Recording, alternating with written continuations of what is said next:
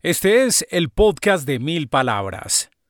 Episodio número 36. ¿Por qué es importante no perder de vista el propósito de vida durante esta crisis? Bienvenidos. Este es el podcast de mil palabras. Un espacio con ideas, historias y conceptos de comunicación efectiva para ser más exitoso en tu empresa, en tu mundo digital en tu emprendimiento y en tu vida. Con ustedes, Santiago Ríos. Hola, ¿cómo están? Bienvenidos a una nueva entrega del podcast de Mil Palabras, donde compartimos ideas interesantes de comunicación efectiva. Y venimos con una serie importante, creo yo, yo creo que de mucho valor y de verdad que lo he hecho con mucho cariño, sobre todas las cosas que pasan por nuestra cabeza, todo lo que nos estamos preguntando en estos momentos tan extraños. Hablaba con un tío mío recientemente, que es algo más viejo que yo, y yo le decía, mira, si mi abuela estuviera viva, es decir, la mamá de él, si estuviera viva en este momento, ella tendría como 100 años, algo así, 101 años, no sé qué. Para ella, este tema también hubiera sido una novedad absoluta, es decir, todo este tema del virus. Es una cosa histórica lo que está pasando. Claro, porque la última gran pandemia global fue la fiebre española de finales de la década del 10 del siglo pasado. Así que esto es novedoso para todos, para el 99% de las personas que habitamos este planeta. Y yo creería, pero sin ser pues muy olímpico y sin ser así como de esos motivadores, agarrémonos de las manos, estamos felices, todo es lindo, todo es hermoso. No, no, no quiero ni mucho menos dar esa sensación, pero yo creo que sí hay algo de emocionante en estos momentos, a pesar de la gravedad, a pesar de las precauciones, de las restricciones. Yo creo que hay algo de emocionante en lo que nos está pasando, porque nos cuestiona como sociedad global o nos cuestiona como sociedad de cada país donde me estés escuchando y nos cuestiona como familia, cómo nos relacionamos con la familia en este momento en que estamos encerrados y cómo nos relacionamos con nosotros mismos.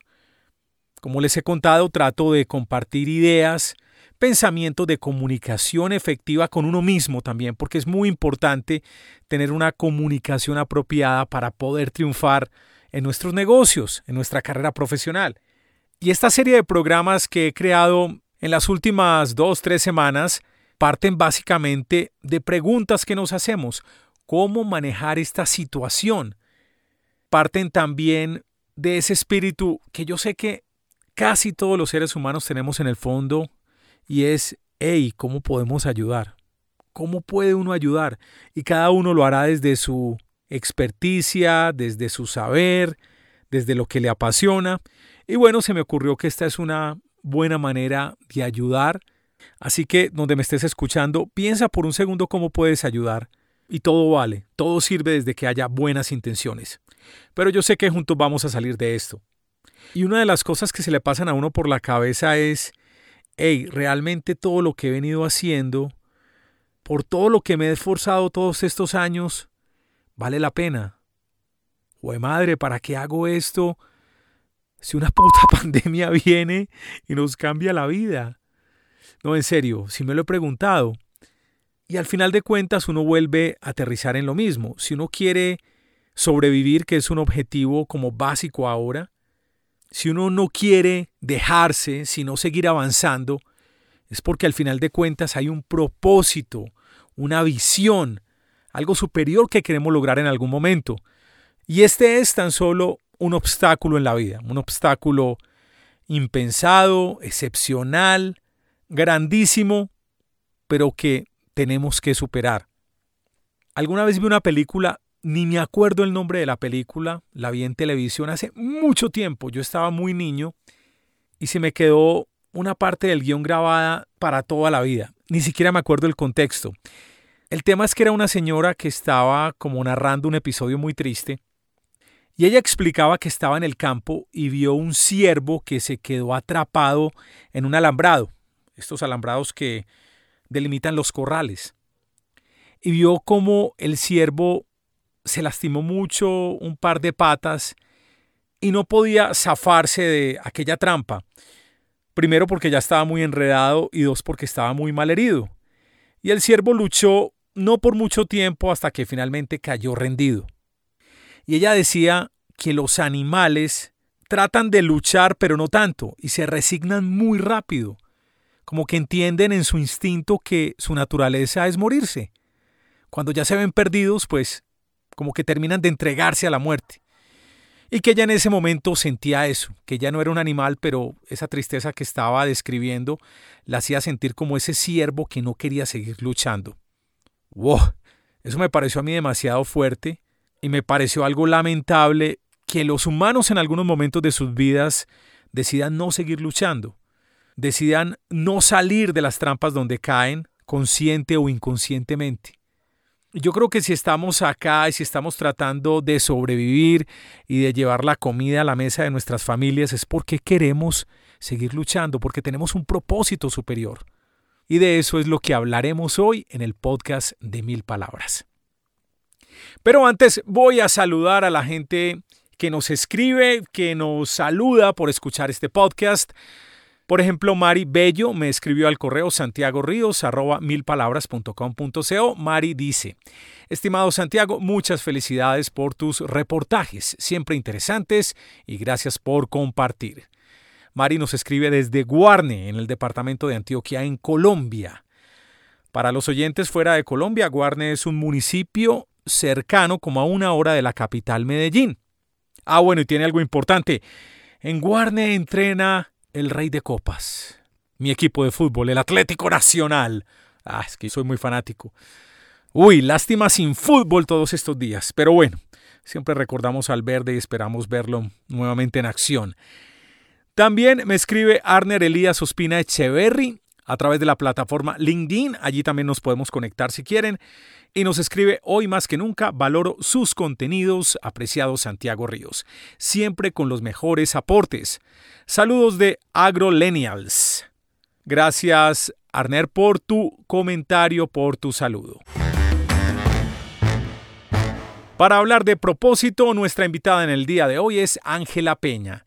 Ella es psicóloga con maestría en desarrollo educativo y social coach, facilitadora y consultora con experiencia de más de 20 años asesorando empresas nacionales y multinacionales en procesos de gestión humana, desarrollo organizacional y cambios culturales.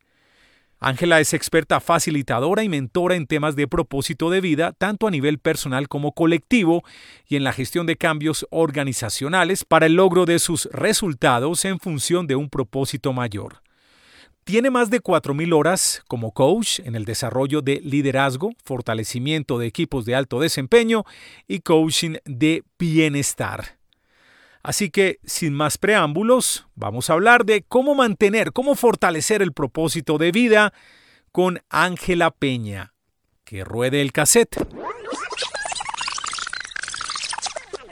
Muy bien, ya contamos un poco quién eras tú y la idea es que nos cuentes a partir de tu experiencia, ¿qué es propósito de vida? Bueno, esa es la pregunta. Ya.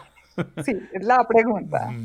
Propósito de vida, cuando nos preguntamos por cuál es nuestro propósito de vida, estamos preguntándonos por cuál es nuestro llamado, qué es aquello que venimos a hacer a esta tierra, cuál es la huella que venimos a dejar, eh, de qué estamos hechos realmente eh, para cumplir con una misión. Entonces el propósito de vida responde a preguntas trascendentales que los seres humanos, eh, algunos nos hemos hecho y, y, que la humanidad se ha hecho a lo largo de la vida.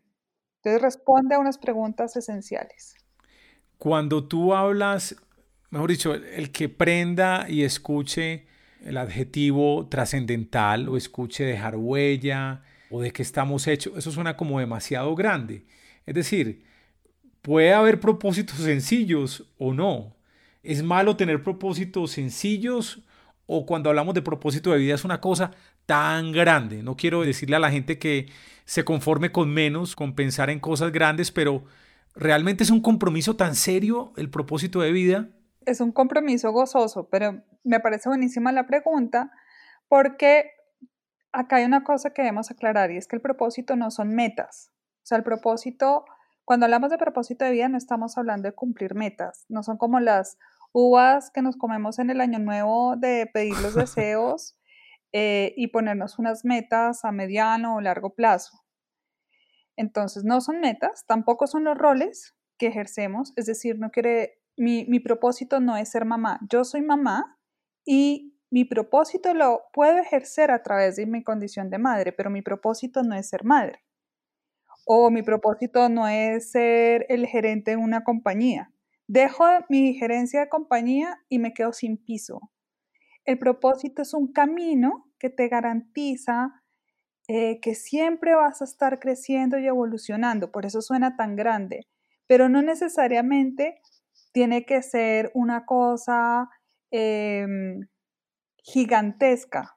Simplemente tiene que ver mucho con el servicio y la contribución que vienes a dar. Y ese servicio y esa contribución lo puedes hacer de diferentes maneras.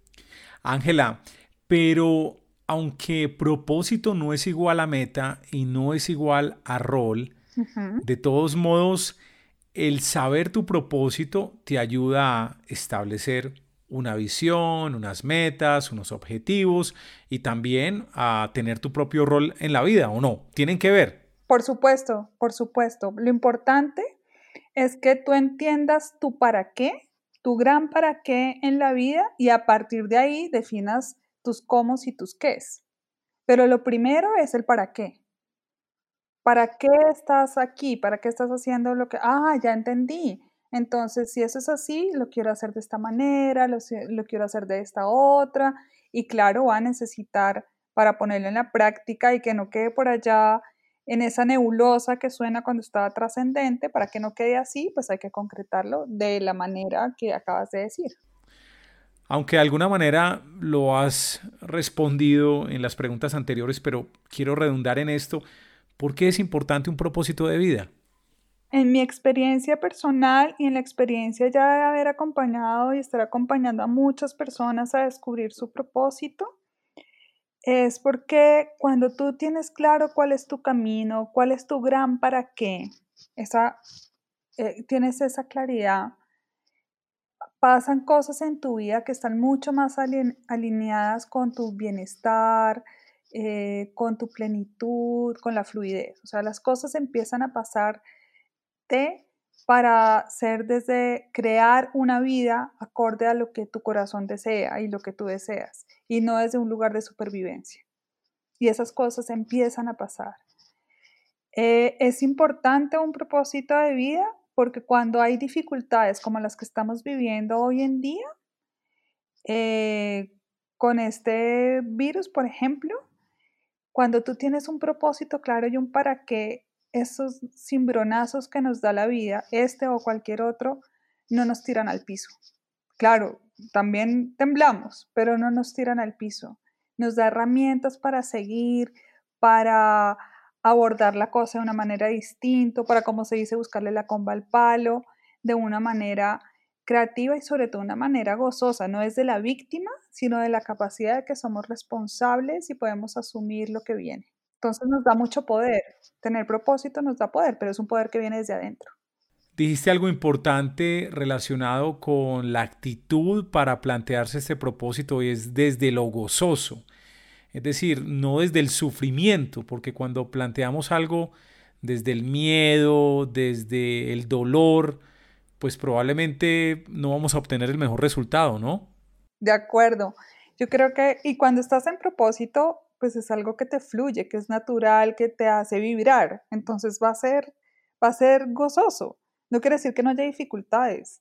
O sea, no, no quiere decir que la vida se convierta en Disneyland, pero, pero sí que cuando, cuando hay cosas de esas difíciles, la actitud es totalmente distinta, como bien lo dices. Entonces, la capacidad de conectarnos con nuestro propósito nos conecta también con eh, emociones que son, yo las llamo de alta vibración, nos conecta con la gratitud, nos conecta con el gozo, nos conecta con la generosidad. Entonces vivimos más fácilmente en un lugar de de contribución, de cuidado y de solidaridad. ¿Por qué es tan difícil para algunos tener un propósito de vida? Preguntaza. Mira, Santiago. Porque el propósito, usualmente el propósito lo percibimos como algo grande y trascendente y tenemos un, un, y usualmente está en el inconsciente. Usualmente el propósito es una información que está en tu inconsciente. Para algunas personas de una manera más inconsciente que para otras, pero para la mayoría está en el inconsciente. ¿Por qué? Porque cuando en nuestros primeros años de vida formamos una personalidad, que es lo que la gente conoce como ego, no porque el ego sea malo, el ego tiene muy mala reputación, pero el ego en realidad no es malo. El ego está formado ahí para garantizar nuestra supervivencia, protegernos y cuidarnos. Pero al ego le gustan las cosas que son predecibles, que son controlables, que no generan ningún riesgo. Y el propósito, entonces el, ego no va a querer con tanta facilidad eh, que entiendas bien de qué se trata tu propósito si no tiene unas condiciones y unas garantías de, que no te va a pasar nada, que no vas a sufrir, que las personas que amas no van a sufrir, eh, que tu condición económica no va, va a hacer, eh, no va a ir en detrimento, ¿sí? Entonces, digamos que nuestro ego, en su afán de cumplir su, su objetivo, que es protegernos y cuidarnos, nos llena de creencias y de miedos que no nos permiten acceder al propósito porque el propósito implica conectarnos con nuestra grandeza. Y eso para el, ego lo percibe como amenazante e incontrolable. Esa es la razón. Coincidencialmente, Ángela, acabo de leer un quote de Gary Vaynerchuk en Instagram, que es un señor pues que muy popular en Instagram, y dice lo siguiente: Cuando digo no hagas algo que no amas, no me refiero a que no hagas algo que no amas por una hora. A lo que me refiero es que no dejes que esa se convierta en tu carrera durante los próximos 80 años. ¿Qué opinas de esto, Ángela? Claro, y es también parte del camino y del aprendizaje. Hay cosas que nos llevan a... Hay cosas que no nos gusta hacer posiblemente que nos ayudan a ver que sí nos gusta hacer. Eso, una maestra mía me enseñó, eso se llama la ley del contraste. Y la ley del contraste tiene que ver con que tengas, es un pareto, como 20% de cosas no tan chéveres y 80% de plenitud y fluidez. Eso te permite a ti estarte dando cuenta por dónde es el camino que quieres y que no quieres. Cuando esa ley se ve alterada eh, por ejemplo, exactamente al revés, o sea, 80% de lo que no quieres y 20% de lo que sí quieres, pues estás en una vida muy compleja y muy triste. Entonces, ese pareto, eh, la idea es mantenerlo eh, por lo menos en el 20-80. Obviamente se puede 99-1. Claro que sí, seguramente en algún momento se podrá 100. Pero que que nos permite también, porque eso a veces es importante, tener esos contrastes en la vida porque nos ayudan a definir qué sí queremos y qué no queremos en determinados momentos. Entonces, Ángela, ¿cómo crear ese propósito? ¿Cómo hacernos correctamente la pregunta del para qué? Y cómo respondernos correctamente el para qué, porque de pronto también si empezamos a responder de una manera negativa, pues no vamos a obtener la respuesta que queremos. ¿Cómo llegar a esa pregunta y a esa respuesta de manera correcta? ¿Cómo crear el propósito? Eh, Santiago, yo he aprendido diferentes metodologías para, para este descubrir el propósito.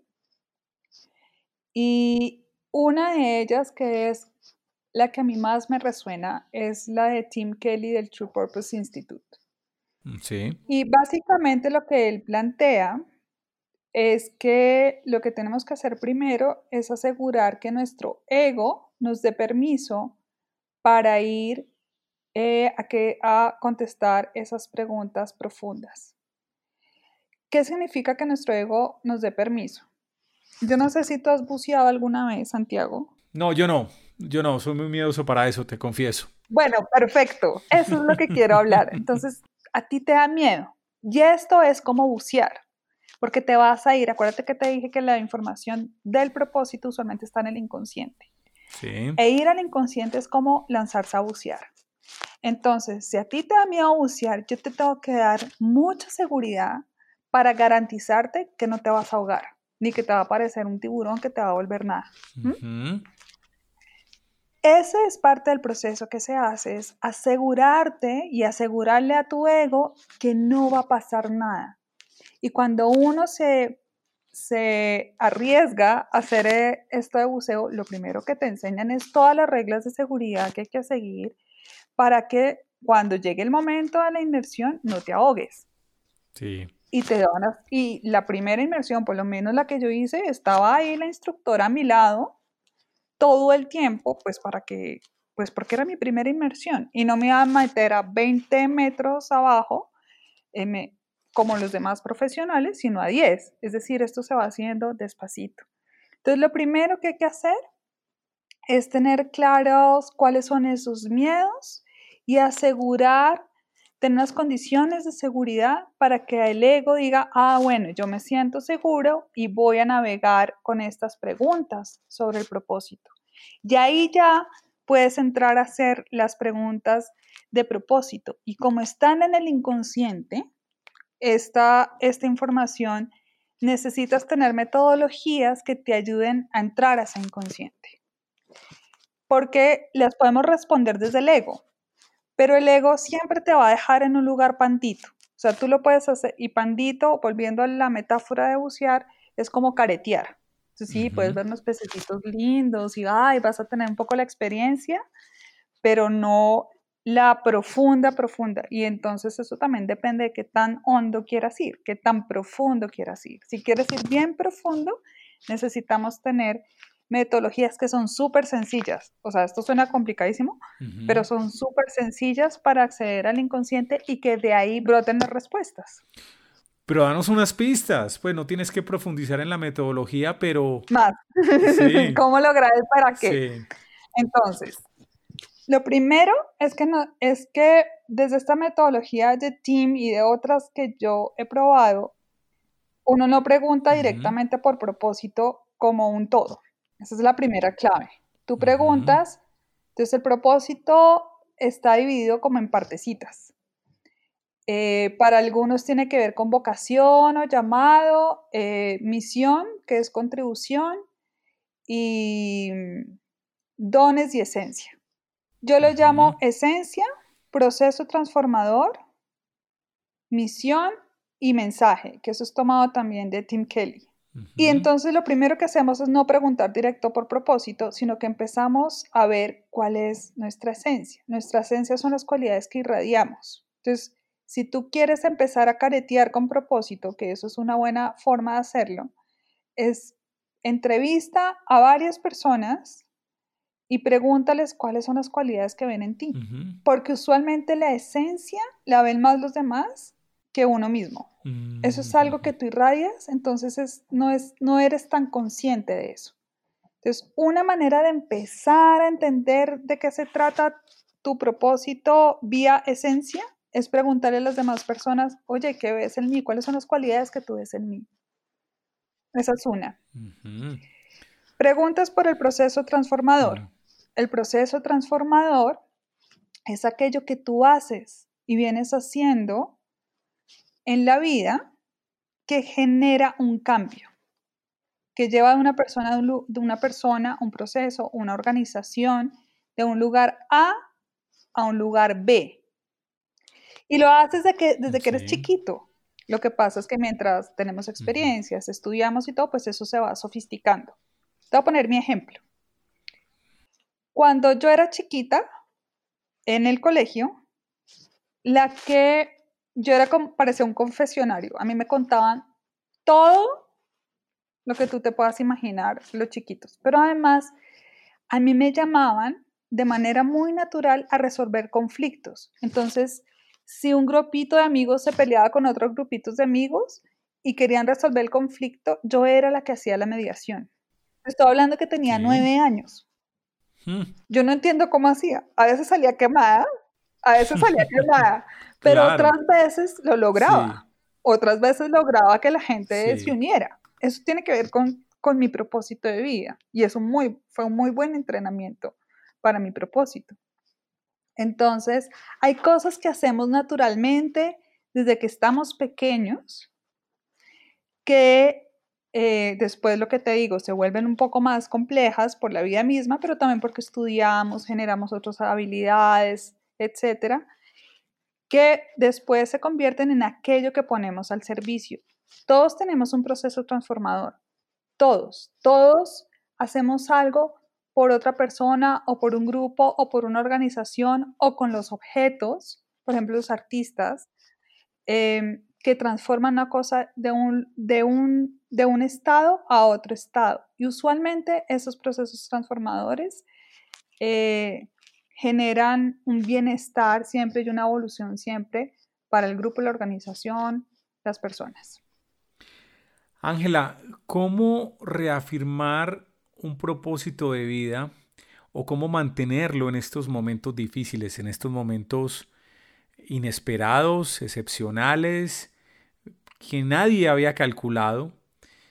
¿Cómo mantener ese propósito de vida en esta incertidumbre? Y te amplío la pregunta, es decir, ¿es posible generar un nuevo propósito o encontrar el propósito en estos momentos?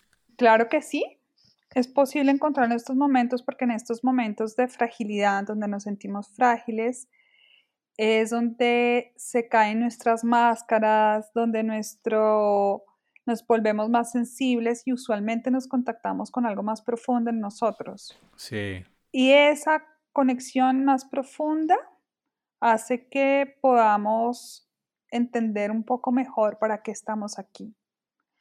Ahora, en estas condiciones en las que estamos, eh, más, va a ser aquí una diferencia, más que el propósito así como grandote, como tú has dicho que está grandote, eh, lo importante es el sentido de vida.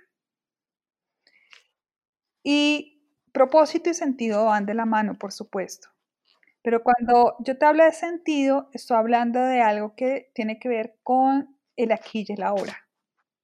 Entonces, si yo estoy aquí y ahora, estoy aquí y ahora contigo en esta entrevista, Santiago, estoy aquí plena contestando. Si ahorita voy a ir a cocinar, estoy plena cocinando, haciendo lo que tengo que hacer. O sea, es como estar en esa presencia, porque la presencia nos ayuda también a conectarnos con ese lugar de nosotros que es, digamos, más sabio, y más sereno. Y por tanto, cuando estamos conectados con esa sabiduría o con esa serenidad que hay en todos nosotros, es más fácil eh, sobrellevar situaciones complejas. Y también entender para qué estamos. Uno al final dice, estamos aquí todos para vivir una buena vida, crear y ser felices. Sí. O sea, lo que pasa es que el propósito te va a decir cuál es tu manera, tu mejor manera de ser feliz y de generar una contribución a este mundo. Muchos en este momento se han sentido llamados a inventar cosas, a crear servicios, productos, a crear contenidos de valor en este momento. Muchos quizás toman acciones desesperadas.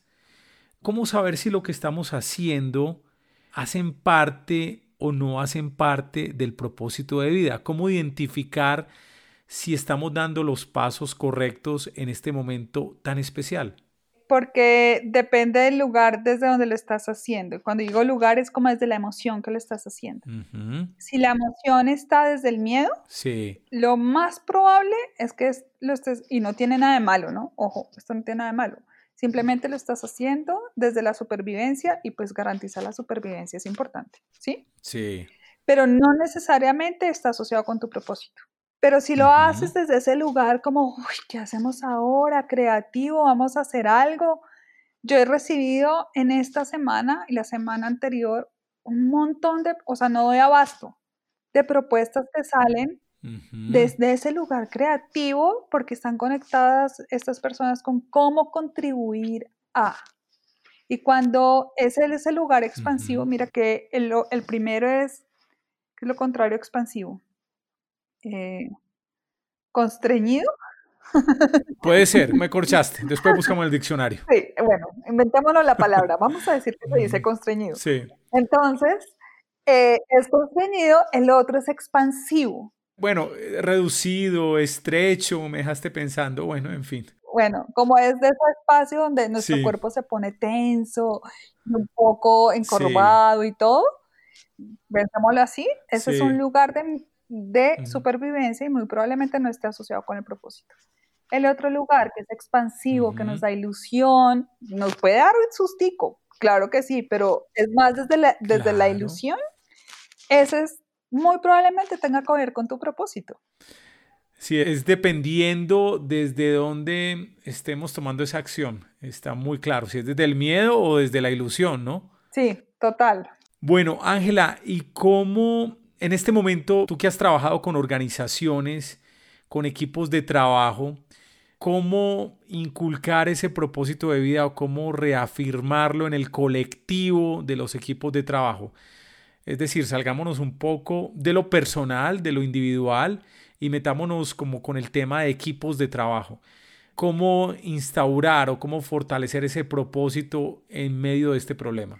Eh, mira, la organización se puede hacer como en diferentes niveles, pero lo más importante es que la organización tenga claro su propósito. Y su propósito entendido también como cuál es su esencia, cuál es el proceso transformador que viene a cumplir, cuál es su misión y cuál es su mensaje. No necesariamente está con estas cosas que ponen las organizaciones de visión, al 2040 vamos a ser la organización más grande, no porque eso esté mal. Eh, aquí tiene que ver mucho más con el espíritu del para qué esa organización ha sido, ha sido creada y eso empieza a generar unas formas, como unas lógicas distintas.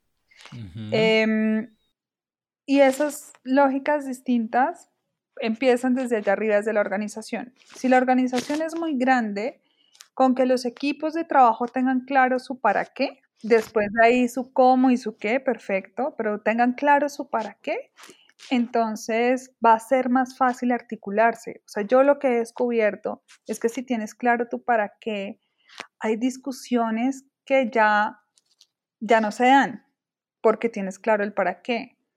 Hay un sentido de productividad distinto y un sentido de generar bienestar en el colectivo diferente. Y se reafirma también el propósito personal. Y pasa también, yo creo que para bien, que las personas que no se sienten en vibración y en sintonía con ese propósito de equipo, con ese propósito organizacional, salen naturalmente. Ok. De hecho, ese para qué colectivo tiene que estar alineado de alguna manera con el para qué individual. Exacto. Y tiene que ser así porque estamos como mutuamente al servicio en ese sentido. Bueno, estamos cerrando este podcast con Ángela Peña hablando de propósito de vida, especialmente en estos momentos turbulentos de la humanidad. ¿Algo que quieras agregar al tema, Ángela? No, que entender el propósito sí genera un, ya lo dije, pero quiero resaltarlo. Sí, por favor. Sí genera un cambio de perspectiva frente a la, frente a la vida misma. Y también tiene una conexión con lo espiritual no lo con lo religioso, sino con lo espiritual, como cada persona se quiera vivir lo espiritual. Y cuando eso está eh, conectado con lo espiritual, es súper poderoso para eh, mantenerse en calma y en centro en situaciones complejas. Ángela, ¿dónde te pueden encontrar? ¿Cuáles son tus redes sociales o tu página web? Mm, yo tengo una marca que se llama Armonía con H, en honor a una diosa que nace del dios de la guerra y la diosa del amor. Mm. Y mm, entonces, eh, en las redes me encuentran con arroba, armonía con H, sabiduría interior, tanto en Instagram como en Facebook. Y mi página es www.armonía.com.co. Ahí estoy. Muy bien, Ángela. Muchas gracias por acompañarnos. A ti, Santiago. Muchas gracias. A ustedes donde estén escuchando este podcast, en Apple Podcasts, en Stitcher, en Spotify o en Google Podcasts, no olviden suscribirse para que reciban automáticamente las actualizaciones y cada nuevo episodio. Y por supuesto nos dejan una buena reseña positiva, por favor. En los contenidos de apoyo y redes sociales, Juliana Moreno. En la producción y montaje, Marilyn Vélez. Yo soy Santiago Ríos. Los espero muy pronto en otra edición de El Podcast de Mil Palabras. Hasta pronto. Hasta este momento, el podcast de Mil Palabras. Un espacio con ideas, historias y conceptos de comunicación efectiva para ser más exitoso en tu empresa, en tu mundo digital, en tu emprendimiento y en tu vida.